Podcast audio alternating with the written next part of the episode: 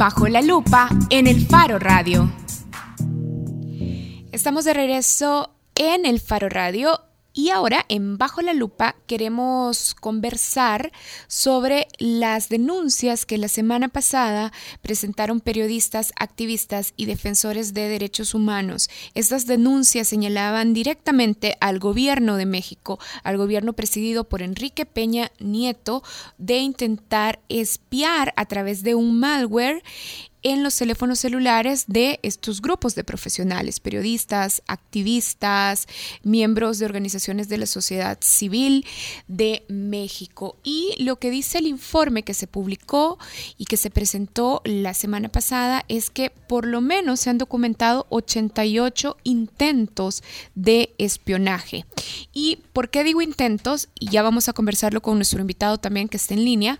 Es porque el mecanismo básicamente lo que hacía es que enviaba mensajes de celular a periodistas o activistas y esos mensajes que llegaban a los teléfonos celulares contenían un vínculo. Si ellos hubieran ido, si hubieran activado ese vínculo, se hubiera instalado este malware que espiaría sus contactos, sus conversaciones o cualquier otro tipo de comunicación que saliera desde sus teléfonos, eh, desde los teléfonos que utilizan para eh, trabajar. Y por eso queremos hablar con Juan Manuel Casanueva. Juan Manuel Casanueva es director de Social Ticks, justamente una de las organizaciones que trabajó en la elaboración de este informe técnico que documentó estos intentos de espionaje. Y además, SocialTIC es una organización sin fines de lucro que se dedica a la investigación, a la formación, al acompañamiento y promoción de la tecnología digital e información para fines sociales. Gracias por aceptar nuestra llamada a Juan Manuel Casanueva, que ya está en línea. Hola, Juan Manuel. Hola, ¿qué tal? Muchas gracias a ustedes. Bueno, Juan Manuel, yo estaba intentando explicar un poco sobre cómo funciona este mecanismo de espionaje, este eh, software que entiendo se llama Pegasus, que es un malware. Pero podrías eh, detallarnos un poco más sobre el procedimiento a través del cual se intentaba espiar a periodistas y activistas mexicanos. Claro que sí. Ah, y antes de, explicar el, contexto específico de Pegasus, vale la pena contextualizar que hay muchos, muchos diferentes tipos de acciones de espionaje. Eh, muchas de ellas son de baja tecnología. Por ejemplo, pinchar una llamada telefónica o este, leer mensajes de SMS o interferir un Wi-Fi, que es algo muy sencillo que se puede hacer con software totalmente gratuito y accesible en Internet que muchas veces si se tiene acceso a computadoras, dispositivos, se le pueden instalar este programas o, virus espía que pueden hacer algunas de estas funcionalidades. Y eso es desafortunadamente relativamente cotidiano y se puede detectar de una manera sencilla con antivirus. Pero lo que estamos viendo en este caso, y este caso lamentablemente mexicano, es espionaje de altísima tecnología, de altísimo costo y de altísima sofisticación, que básicamente tiene cuatro etapas, que en donde las primeras son bastante sencillas y las últimas se vuelven complicadas. La primera etapa tiene que ver el método de engaño o de infección, que llega primero por un mensaje de texto tradicional, con algunos mensajes que pueden engañar o comentar que el usuario le dé clic. Entonces nos encontramos mensajes, por ejemplo, con saldos vencidos, este, con mensajes obscenos o provocadores, muchas veces hasta groseros, que si uno los ve sin mucho detenimiento va a decir, bueno, ¿esto qué es? Y si te dicen ahí que hay una liga para acceder a unas fotos o a ese sitio donde hablas mal de ti o lo que estés mencionando en ese mensaje de texto, es muy normal y es muy común como reacción es esa liga, que justamente lo que habilita esa liga, y ahí nos ponemos a ver más cosas complicadas, es acceder a una red muchas veces invisible de diferentes puntos de descarga de este justamente el virus. Entonces estamos hablando que son diferentes puntos que se van actualizando, que son muy difíciles de rastrear, en donde están almacenados los puntos de descarga. Y entramos a la tercera parte, porque una vez que le diste clic a eso, vas a descargar eh, eh, el, el virus, pero la forma de que pueda entrar un virus sin que lo detecte un teléfono habla de algo que es de altísimo costo y de altísima sofisticación. Y eso es lo que los americanos le llaman los exploits tecnológicos o las puertas traseras, en donde muchas veces se pagan hasta millones de dólares para identificar qué tipo de ranuras o puertas o, entradas tienen los sistemas operativos y las en donde se le pueden hacer instalaciones invisibles este, a los equipos o a los sistemas operativos. Juan Manuel. Entonces, aquí, hola, ¿sí? ¿Se escucha bien o me estoy cortando? Sí, teníamos un problema de interferencia. De hecho, quiero parafrasear un poco de lo que has explicado. Estabas diciendo que este software, en particular Pegasus, se diferencia de otros que podrían estar disponibles porque es un software muy sofisticado y muy caro. Y también nos estabas diciendo que lo primero que hace este intento de espionaje es que llega a través de mensajes, mensajes engañosos que te dan un link. Si vas al link, entonces ahí le das la puerta de entrada al virus. Exactamente, y la puerta de entrada es a través de una red muy amplia y bastante oculta de puntos de descarga que se, se, instalan en, eh, en los teléfonos de una manera mucho más sofisticada que lo que podríamos hacer para instalar cualquier otra aplicación. Se instalan a través de puertas traseras, de las cuales inclusive grupos de hackers eh, y gobiernos han llegado a pagar hasta millones de dólares.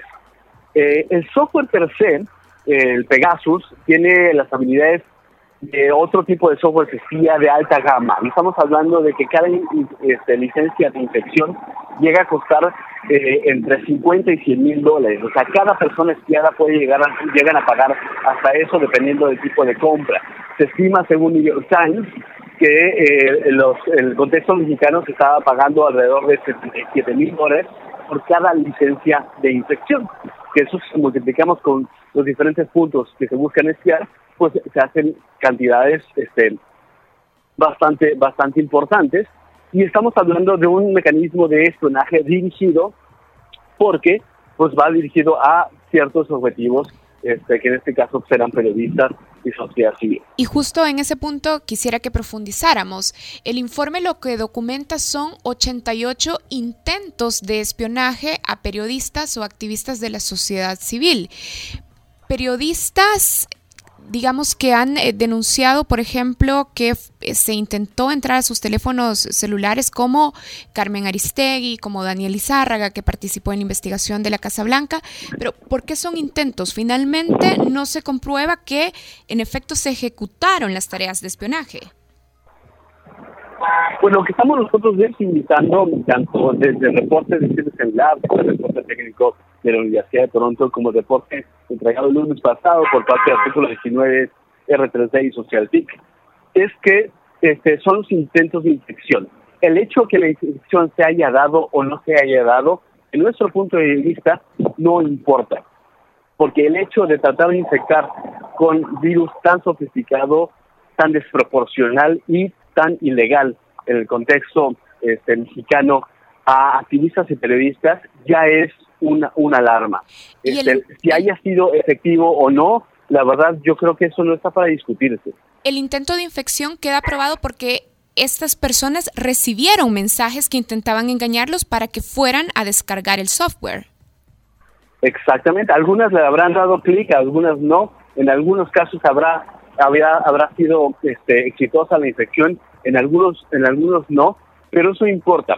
Lo importante en este caso es que software de altísima tecnología y altísimo costo, comprado por el gobierno mexicano, se identifica como utilizado en contra de, en este caso, periodistas y grupos de sociedad civil mexicana, que en el punto de mapeo de cuándo fueron tratados de intervenir o de atacar estos, estos, este, estos dispositivos y estos objetivos, podemos ver una línea muy correlacionada con eventos coyunturales del país que tienden directamente a aspectos del gobierno mexicano. Por ejemplo, el Centro de Derechos Humanos Miguel Agustín Pro estuvo trabajando el acompañamiento y la defensa de papás de los normalistas desaparecidos en Ayotzinapa. El INCO eh, estaba justamente planeando el lanzamiento y la llevada al Congreso de la Ley de Transparencia de la 3 de 3, y que habla sobre declaraciones de interés, este conflictos de interés patrimoniales y, y, de impuestos. y las revelaciones periodísticas, pues todos justamente el momento del ataque tiene que ver con momentos previos y, del, y importantes de las investigaciones de los diferentes periodistas. Juan Manuel, el presidente Enrique Peña Nieto ha negado que el gobierno tuviera alguna responsabilidad en intentos de espionaje, pero ¿cuán sólidas son las evidencias o, o cuán sólidos son los indicios que hay que apuntan hacia responsabilidad del gobierno? Eh, hay tres factores fundamentales que asocian estos ataques con el gobierno mexicano y hablando del gobierno federal específicamente. Eh, lo, primero tiene que ver con que hay un registro y hay contratos inclusive publicados de compra de este software espía por parte del gobierno federal, así como otras dependencias. Número dos, infraestructura que eh, infecta este tipo de, virus y esto está reportado en el en el, en el reporte técnico de Citizen Lab de agosto de 2016, identifica a México como el principal, este, como, como el país con la mayor este, infraestructura de espionaje para el virus Pegasus.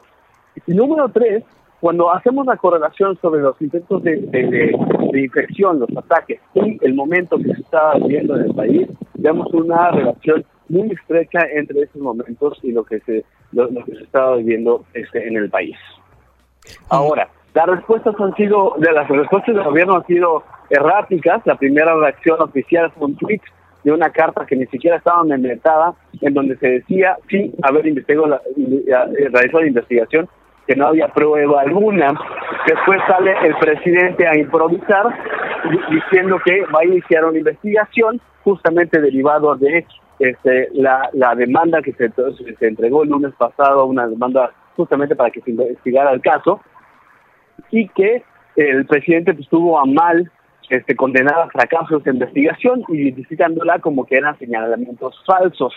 Y por último, vemos que el día de ayer eh, hace pública una explicación de quiénes van a estar involucrados en la investigación sin detallarla per se, la Procuraduría General de la República, identificando sin claridad cuál va a ser el rol de algunos grupos especializados en tecnología o inclusive señalar, aunque la Embajada Americana no lo ha desmentido el día de hoy, la, la posible participación o apoyo del FBI. Entonces estamos ante una este, ante un contexto pues bastante errático y con muchas dudas sobre el proceso de investigación que hará el gobierno, dado que el principal este, sospechoso de este caso es el mismo gobierno. Entonces la gran pregunta que surge desde hace una semana es si es que el gobierno mexicano va a ser capaz de investigarse a sí mismo. Juan Manuel, y entonces ahora, ¿qué va a pasar? Digamos, ustedes que interpusieron las denuncias, ¿cuáles son los siguientes pasos eh, para que esto no pase o, o para que concientizar a, periodistas, a defensores de derechos humanos, a sociedad civil en general? ¿Qué va a hacer eh, SocialTIC y este grupo de investigadores que denunciaron lo del espionaje? Hay tres líneas de, acción y próximos pasos bastante claras. Una es, sí, darle seguimiento a la investigación formal que está haciendo eh, el gobierno mexicano ante la Procuraduría de la República y también también el órgano de acceso a la información en IDAI ya mencionó que va a iniciar algún tipo de, de investigación. Se le tiene que dar seguimiento y una de las exigencias es que haya un grupo internacional este, técnicamente capacitado para darle seguimiento a este caso que va a ser muy difícil de investigar y se requieren no solamente la imparcialidad, sino también este, las capacidades técnicas para hacerlos. Número dos, estamos trabajando para que justamente a mediano plazo y a través de ya sea grupos legislativos o de algún otro tipo de reforma, este, ya sean en las este, leyes de seguridad nacional, pero también de las de transparencia, que vayan identificando controles, transparencia y rendición de cuentas para que quede claro para la ciudadanía mexicana qué se compra, cómo se usa y para qué se usa. Hay una gran duda y eh, bajo mucha sospecha de que este tipo de tecnologías tan intrusivas, tan desproporcionadas y tan ilegales se utilizan sin una orden judicial y se utilizan de una forma discrecional. Y por último, sí, yo creo que es un gran momento para darle seguimiento a este, mucho de lo que hemos trabajado con activistas, con periodistas, con sociedad civil, para que podamos levantar nuestros niveles de seguridad digital. Estamos en momentos complejos y en donde pues no solamente tenemos ya la, la el reto de, lidiar con los, los virus tradicionales, los ataques tradicionales y de baja tecnología, sino también en muchos casos algo más sofisticado e intrusivo como lo que acabamos de ver aquí. Bien, José Manuel, gracias por habernos eh, tomado la llamada. Estábamos, y voy a corregir porque ya le estaba cambiando el nombre. Gracias a Juan Manuel Casanueva por haber aceptado nuestra llamada. Muchas gracias a ustedes. Gracias, Juan Manuel. Juan Manuel es director eh, de Social Text, una de las organizaciones que ha participado justamente en la investigación, documentación y denuncia de estos intentos de espionaje a periodistas y activistas de la sociedad civil en México. Y Juan Manuel empezaba explicándonos cómo se utiliza este software y también nos presentaba algunos de los indicios que tienen estas organizaciones para acusar directamente al gobierno gobierno mexicano de estar detrás de este intento muy sofisticado y muy caro de espionaje. Es terrible lo de México porque eh, esto lo conocemos en un momento en que observamos cómo se mantiene la impunidad en torno al asesinato de los periodistas en ese país. Em, ayer creo que fue, o antier, nos enteramos de que habían encontrado los restos calcinados del periodista Salvador Adame, que había sido secuestrado en mayo pasado. Y sabemos que las tasas de impunidad en los homicidios de periodistas en México andan por encima del 90%. Entonces, el gobierno espiando a los periodistas y a los periodistas matándolos y el gobierno, pues, como que no es con él.